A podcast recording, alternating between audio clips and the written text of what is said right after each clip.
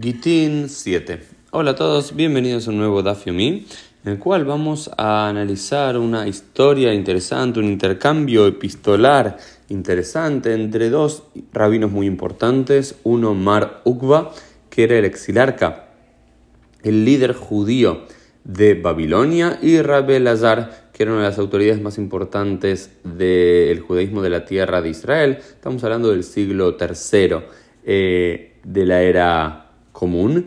Eh, y como la Gemara venía hablando de cartas, o en este caso Get, Gitin, eh, que vienen por fuera de la tierra de Israel hacia la tierra de Israel, eh, nos cuentan la siguiente historia. Y la siguiente historia es la siguiente. Shlach Leimar Ukba le Rabbi Elazar le envió este Mar Ukba, este exilarca de Babilonia, a este sabio Rabbi Elazar en la tierra de Israel la siguiente carta. Una carta muy corta, casi un telegrama.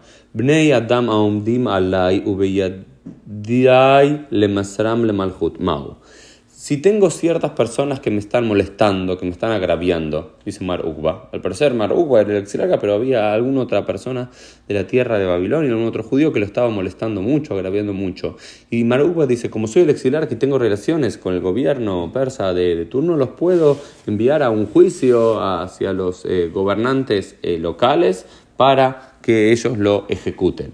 Eh, ¿Puedo hacerlo o no puedo hacerlo? ¿no? Es el concepto, el conflicto de eh, Mesirat le Malhut, ¿no? esta prohibición general, ya voy adelantando un poco de la tradición judía y por eso la pregunta, porque él sabe que hay algo que está mal, de eh, cuando hay un conflicto entre judíos hay que resolverlo entre judíos y no tenemos que mandarlo al juzgado o al gobierno o al reino eh, de turno y esas autoridades. ¿no? Pero Marukba le pregunta si hay algo que él puede hacer a Rabbi Lazar.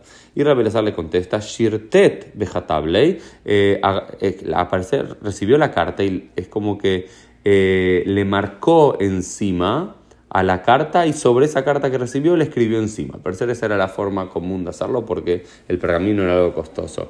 Y de vuelta, no le escribe mucho, no es una carta muy larga. La, la pregunta es una eh, oración. Y la respuesta es un pasuk y una explicación.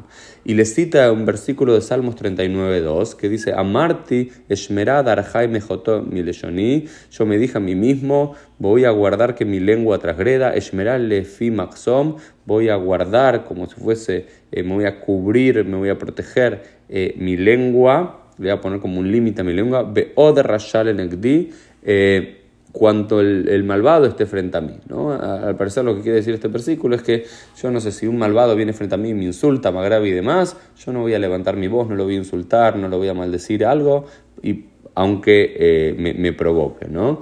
¿Y qué, cómo lo interpreta? Rabelazar dice, hay que interpretarlo de forma así este versículo. Afal pisha rayal el a pesar de que el malvado esté frente a mí, eshmeral maxom, voy a guardar mi lengua, voy a protegerla voy a poner una protección frente a mi lengua. Es decir, mira, incluso lo que está haciendo Rabelazar Amar Ugba, incluso si te están molestando, incluso si te están agraviando, guarda la boca, no digas nada, no los mandes al Malhut, está al reino, está prohibido hacerlo, ¿no?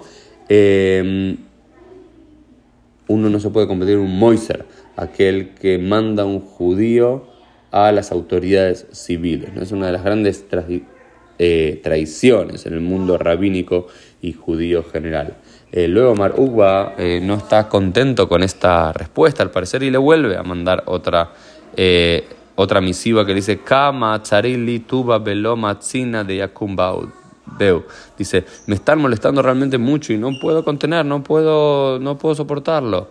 Y le vuelve a contestar con otro versículo, este caso de los Salmos 37, 7. Dom la Hashem Beit Holelol Lo. Dice, guarda silencio para Dios y sé paciente.